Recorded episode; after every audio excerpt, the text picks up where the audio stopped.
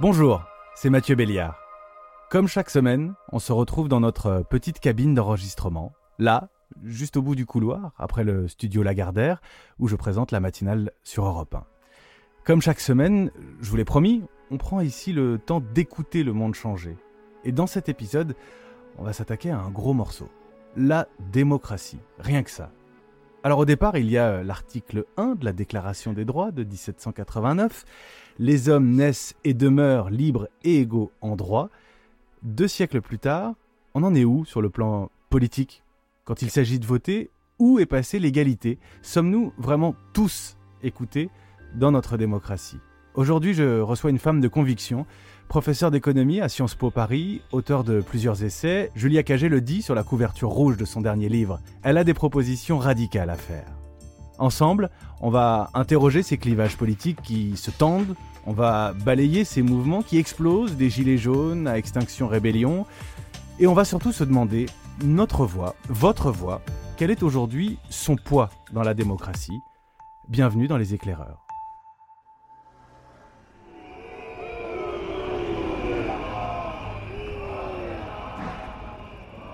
Paye trop, ça suffit, les taxes, taxes, taxes, taxes, ça suffit quoi. Si j'ai le gilet jaune à l'arrière, c'est toujours pour le pouvoir d'achat. C'est toujours les plus pauvres qui doivent payer encore. Moi, je suis, je suis actuellement à 480 euros par mois. Un euro, c'est sûr, c'est rien. hein. Mais bon, euh, je pense qu'il y en a d'autres qui méritent d'en donner un peu plus. Quoi. Bonjour Julia Cagé.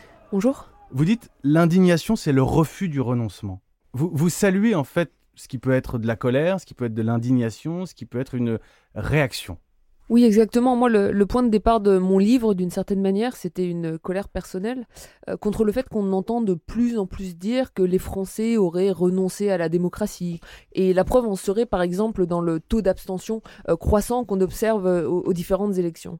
Or, quand on regarde ce qui se passe, quand on regarde les gilets jaunes, quand on regarde les différents mouvements qui sont en train de, de se développer, fondamentalement, il n'y a pas une demande de moins de démocratie, il y a une demande de davantage de démocratie.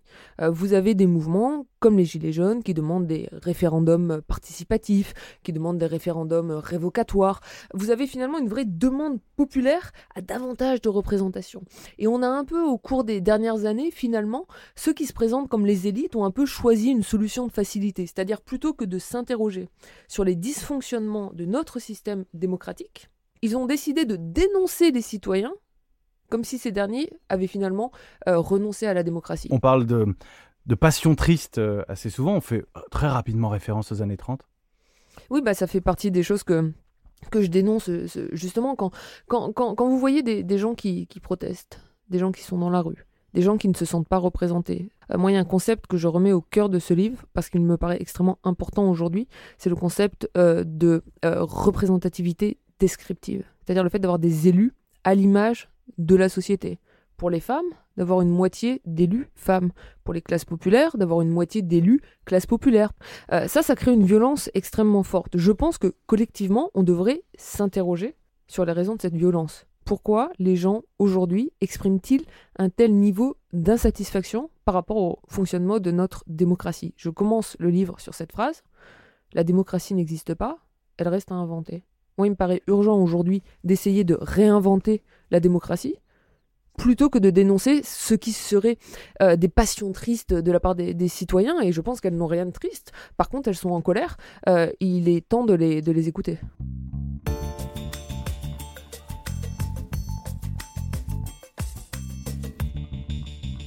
Vous, citez le début de votre livre, euh, je, vais citer la dernière phrase, une des dernières phrases, la démocratie représentative élective pourrait mourir de ne jamais avoir véritablement existé.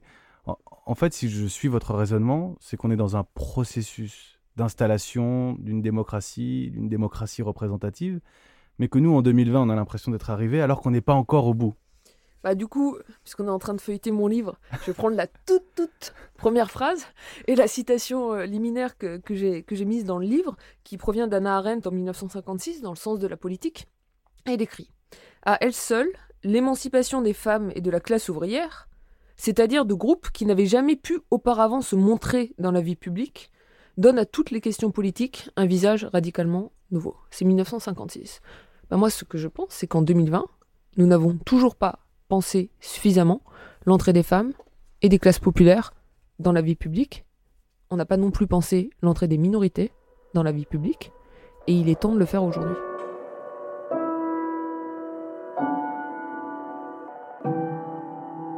Vous pouvez me parler un peu d'Anna Arendt, puisque vous la citez en- au tout début du, du livre, et beaucoup dans le livre? Je la cite énormément dans le livre, elle m'a beaucoup aidé à, construire ce, livre. Mes, précédents essais étaient vraiment des, essais d'économistes, euh, ce qui est ma, ma formation, enfin la dernière en tout cas. Euh, mais j'en suis revenu beaucoup euh, dans ce livre à mes amours initiaux, qui était la philosophie politique. Et j'ai décidé de, me replonger dans, dans Hannah Arendt, même si ça peut sembler un peu étonnant, parce qu'elle est vue aujourd'hui comme une auteure extrêmement conservatrice d'un point de vue politique. Mais tous les premiers écrits d'Hannah Arendt, tous ces écrits sur l'origine du totalitarisme sont une réflexion sur la démocratie, sont une réflexion sur ce qu'elle appelle le bonheur public. Et tout ça, ça nous éclaire d'un jour nouveau ce qui est en train de se passer aujourd'hui et justement cette demande collective de participation à la vie publique, c'est-à-dire à la vie démocratique et au débat démocratique. Je pense que l'intérêt d'un débat, c'est qu'il y ait des échanges. Le grand débat, mais pour avoir un débat, il faut pouvoir parler. Parce qu'à l'heure actuelle, c'est que du monologue. C'est-à-dire qu'on attend une réponse et la réponse, on l'aura quand? Faut attendre. quoi. C'est pour ça que pour le moment, moi, je dis il n'y a rien. En fait, ce que, ce que je dénonce, c'est une, double violence. Euh, la première violence, on, on- on l'a souligné euh, tout à l'heure, c'est, finalement le, le fait de dénoncer aujourd'hui ce, ce qui serait des, des passions tristes euh, de, de la part des, des citoyens. Et finalement, c'est le fait qu'on ait complètement articulé aujourd'hui notre débat public et politique au- au- autour d'un, face-à-face qui me paraît complètement faux, qui serait un face-à-face entre le populisme et le, et le progressisme. Le populisme, ça serait le peuple plein de passions tristes, là où le progressisme aurait absolument raison. On est d'accord que, par exemple, le populisme, c'est hyper dur à définir. Ah mais je, pense que ce, terme est une catastrophe. je pense que l'usage euh, de ce terme est vraiment problématique. Je pense que l'usage répété de plus en plus de ce terme pose un problème parce que ça permet de tout mettre dans un même sac et d'éviter finalement euh, d'entrer dans, dans le débat public et d'éviter dans le- d'entrer dans le fond euh, des, euh, des politiques publiques. On va qualifier de, populistes tout à la fois les, électeurs de, Marine Le Pen et les électeurs de Jean-Luc Mélenchon, sauf que fondamentalement dans leur programme politique et dans les caractéristiques même socio-économiques euh, de leurs électeurs, il y a énormément de, différences. Puis on va utiliser le, même mot pour Erdogan, et puis pour Trump, et puis pour Bolsonaro. Et en fait, on marche sur la tête. Parce que ça veut dire que tout ce qui ne correspond pas à une certaine ligne qu'on voudrait qualifier de progressiste, on le qualifie de populisme. Et ça, c'est l'autre gros problème à l'heure actuelle, c'est qu'on refuse de donner une chance au point de vue de l'autre. Et je pense qu'il est urgent de redonner une chance à tous les points de vue. Et ça, c'est d'autant plus important aujourd'hui, euh, à l'heure de la crise sanitaire. Nous avons réussi le pari du dépistage massif, mais nous sommes, au regard du nombre de tests réalisés chaque jour, confrontés à de réelles difficultés organisationnelles. C'est un embouteillage. Ce dont on souffre aujourd'hui, c'est que comme la majorité au pouvoir n'accorde aucune légitimité à l'opposition, et que comme l'opposition qui ne se voit pas accorder de légitimité tend à être une opposition un peu bête, il n'y a jamais de discussion collective. Et on se retrouve face à une situation qui est extrêmement compliquée, difficile à gérer. Face à la crise sanitaire, moi j'aimerais pas du tout être au pouvoir. hein. Je pense qu'il n'y a pas de bonne réponse. Et donc c'est vraiment un moment où on devrait collectivement essayer de, de, de- de prendre des décisions, les meilleures décisions. Et en fait, on, on préfère se taper dessus à, à coup de qualification de populisme versus euh, progressisme. Euh, là, concrètement, sur le, sur le coronavirus, sur cette crise que nous traversons, je vous demande pas, Julia Cagé, de me dire s'il faut fermer les bars, ouvrir les restaurants, euh, mais comment on fait pour gouverner, pour trancher, pour décider?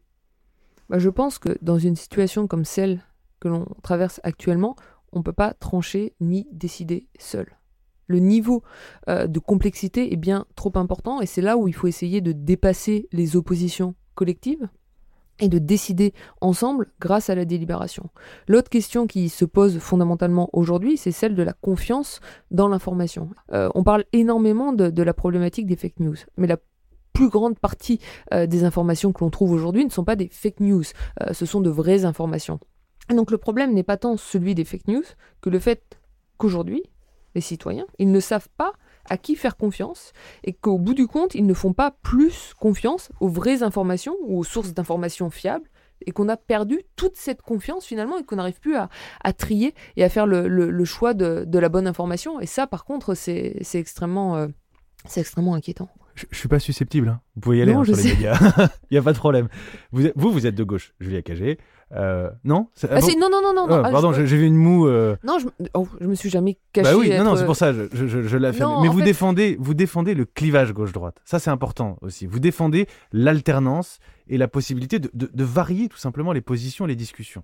Exactement. Euh, je me suis jamais euh, caché euh, être, être de gauche, même si j'ai jamais été encarté dans, dans aucun parti. J'ai fait des campagnes électorales et je pense que j'en referai dans le, dans le futur. Je défends la délibération, le débat politique, la participation de chacun à la vie publique et je défends ce clivage gauche-droite et je défends l'importance de l'alternance. Une fois que j'ai dit ça, et c'est pour ça que j'ai fait une toute petite moue, euh, il y, a, quelque chose que je dis dans le livre sur lequel j'ai fait un grand travail finalement sur, sur moi-même d'une certaine manière. Euh, quand on se dit euh, de gauche, parfois, on va avoir tendance à faire quelque chose que je dénonce. D'ailleurs, même quand on se dit de droite, hein, on a tendance à faire la même chose en, en- en sens inverse, c'est-à-dire à balayer finalement de la main les opinions inverses comme s'il n'y avait pas de légitimité. Si on ne reconstruit pas le respect de l'autre, et ça, ça vaut à la fois pour l'opposition et pour les gens au gouvernement, on se retrouve avec quoi? Avec des gens qui renoncent à la politique directement et qui finalement choisissent euh, la rue, choisissent euh, la colère, choisissent de ne plus voter. Et ça, c'est pas dû aux passions tristes des individus, mais au dysfonctionnement euh, de notre système politique actuel. Il y a des fois, j'ai le sentiment d'être très vieille euh, en ayant 36 ans. C'est-à-dire que j'ai le sentiment d'a- d'avoir euh, connu déjà tellement de déceptions euh, politiques, de, voir une situation économique, une augmentation des inégalités politiques, que, parfois j'ai l'impression qu'on entre dans un tunnel dont je ne vois absolument pas la sortie. Puis je me dis, finalement, quand même, euh, si à 36 ans déjà, je, rentre dans une sorte de, de renoncement, on peut pas faire mieux. Bon, c'est quand même, euh, c'est quand même assez problématique et c'est pour, c'est pour ça que j'ai essayé d'écrire ce, livre court avec un certain nombre de, propositions, simplement pour dire, écoutez, je, je pense qu'on peut essayer de faire mieux que la situation actuelle. Je pense pas du tout avoir la réponse. Ce que je veux, c'est simplement mettre des propositions dans le débat. Euh, et ne pas renoncer, ça veut dire aussi ne pas renoncer au jeu politique. Parce que malheureusement, les réformes, les changements, tout ça, ça passera par le jeu politique et par le jeu électoral. Tout le reste, c'est qu'illusion.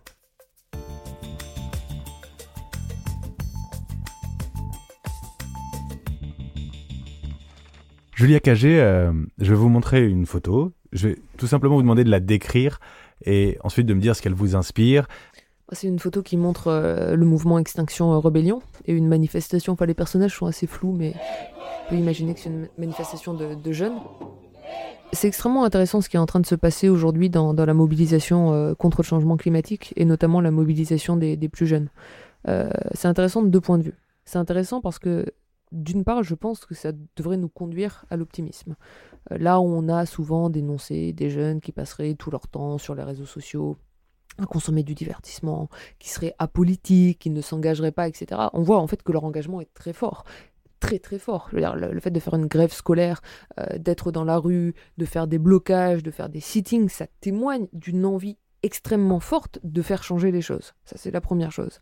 Et puis la deuxième chose qui fait qu'on devrait quand même vraiment s'interroger, euh, c'est que ces jeunes ne passent plus par les partis politiques. Pourquoi? Parce que les partis politiques n'arrivent plus à représenter les citoyens et en particulier à représenter les jeunes. Mais le problème avec Extinction Rebellion d'une certaine manière, enfin le problème, là où je pense qu'il faudrait essayer de, rentrer dans une logique un, un tout petit peu différente, je pense qu'ils ont tort de renoncer complètement à cette idée de représentation. C'est ça qui, les empêche fondamentalement bah, de véritablement entrer à leur juste mesure euh, dans le débat politique. Le référendum, on, en parle beaucoup, peut-être euh, même est-il fantasmé, il existe chez nous, il existe dans d'autres pays. On a beaucoup parlé de la votation en Suisse ces dernières années. C'est un outil, le référendum, c'est pas euh, un modèle en soi. Bah, c'est un outil qui est un outil euh, intéressant et je pense qu'il faut penser les, conditions de, sa mise en place concrète. Euh, sur la votation citoyenne en, Suisse, c'est quelque chose qui est relativement intéressant parce qu'on en parle énormément. On en a surtout beaucoup parlé dans le cas des minarets, en disant Ah, regardez, si on laisse les, gens voter, ils vont voter absolument n'importe comment. La vérité des référendums en, en Suisse, c'est que vous avez plus de 90% de ceux qui ont eu lieu au cours des dernières années qui ont abouti sur un non. Pourquoi? Parce qu'en général, c'était pour faire changer les choses et que vous avez un poids euh, très fort, pour le coup, de l'argent privé dans la démocratie suisse qui fait que vous avez du lobbying contre ces référendums-là. Ça, c'est un premier, un premier problème. Le deuxième problème du référendum, c'est que en général, le référendum pose une question binaire à un problème dont la réponse est beaucoup plus complexe.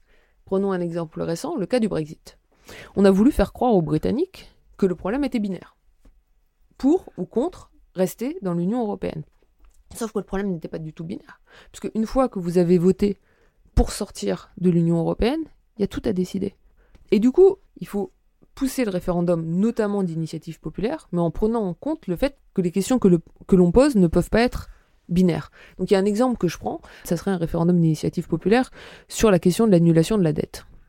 Bon ben c'est pareil, l'annulation de la dette, c'est pas une question binaire. Une fois que vous avez répondu pour, qu'est-ce que vous faites concrètement? Ça ne veut pas dire qu'il ne faut pas se poser la question, du tout. On tire au sort 150, 200, 300 citoyens qui vont avoir quelques mois pour débattre de ce référendum de manière transparente avec des médias, avec des intervenants. Et ensuite, ils vont tirer finalement de ce questionnement binaire une ou plusieurs questions qui, elles, pour le coup, ne sont plus euh, bêtement binaires. Justement, on va, on va voir comment concrètement on peut le faire. Et c'est là-dessus que les citoyens, ensuite, euh, vont aller voter. En fait, fondamentalement, je, pense que ce bouquin est une déclaration euh, d'amour à l'intelligence des citoyens. et je pense que malheureusement, il y, en a beaucoup qui ont renoncé.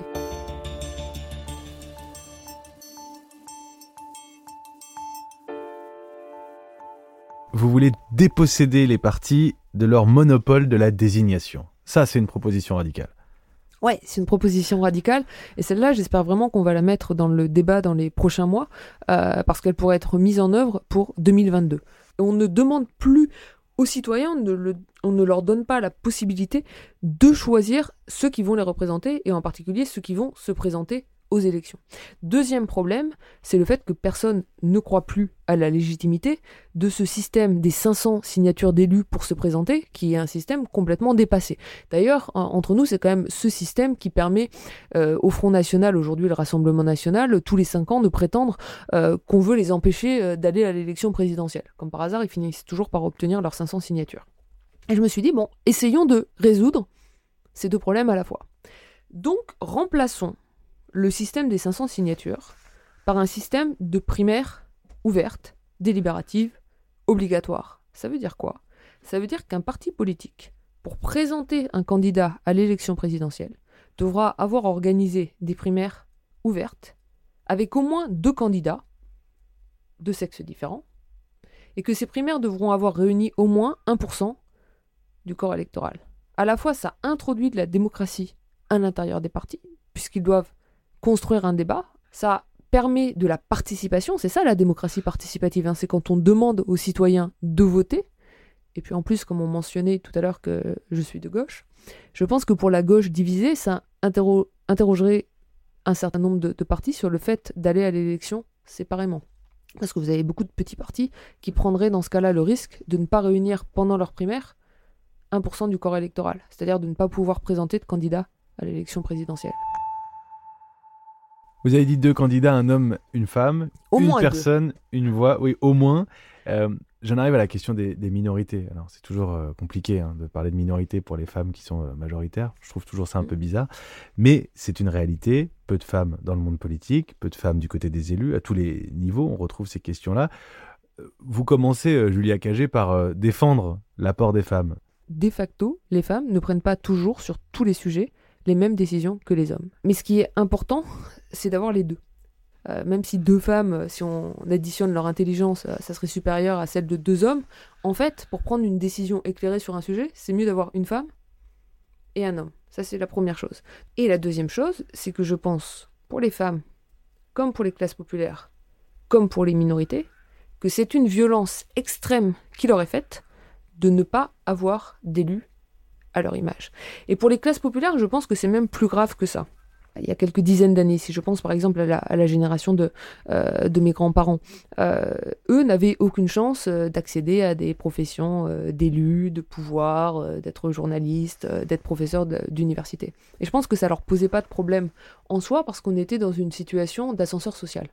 Donc en fait, ils pouvaient projeter sur leurs enfants ou projeter sur leurs petits-enfants la possibilité de faire aussi partie, à un moment donné, de ceux qui allaient prendre des décisions. Sauf qu'aujourd'hui, notamment pour euh, les minorités, on se retrouve dans une situation où les parents savent très bien, c'est pas seulement qu'ils l'anticipent, c'est ce que nous dit la, réalité de la reproduction sociale, que leurs enfants n'ont aucune chance de faire partie dans le futur de ceux qui vont décider. Et ça, c'est une violence symbolique très forte. Je pense que ça explique aussi pourquoi on a un désamour du jeu démocratique, et je pense qu'il faut prendre ce problème à bras le corps et essayer de le résoudre. Comme je ne renonce jamais au jeu électoral et au jeu démocratique, je ne dis pas qu'il faut euh, des circonscriptions euh, électorales qui soient réservées, par exemple, uniquement aux femmes. Par contre, ce que je dis avec l'Assemblée mixte, c'est que les partis, pour présenter des candidats aux élections législatives, doivent présenter au moins une moitié de candidats femmes dans les circonscriptions, doivent présenter au moins une moitié, parce qu'aujourd'hui ça représente à peu près la moitié de la population active, de candidats employés, ouvriers, travailleurs précaires, chômeurs. Et ensuite, après l'élection, on doit avoir entre 40 et 60% de chacune de ces catégories. Et que si les partis ne respectent pas ça, on pourrait avoir deux solutions. Une solution soft, ça reviendrait à leur retirer tout le soutien public financier. Une solution plus radicale, ça reviendrait à, finalement euh, faire annuler euh, un certain nombre de, leurs élus. J'ai une dernière question, euh, je la pose à tous mes invités. Est-ce que pour vous, c'est plus facile de changer le monde ou de se changer soi-même? C'est plus facile de se changer soi-même. Je passe mon temps à essayer de, me changer.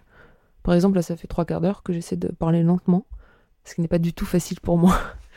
Mais changer le monde, j'y crois quand même un peu parce que le jour où j'y croirai plus, ben, ça servira plus euh, à grand chose d'écrire des livres euh, ou de faire de la politique ou d'essayer de se battre.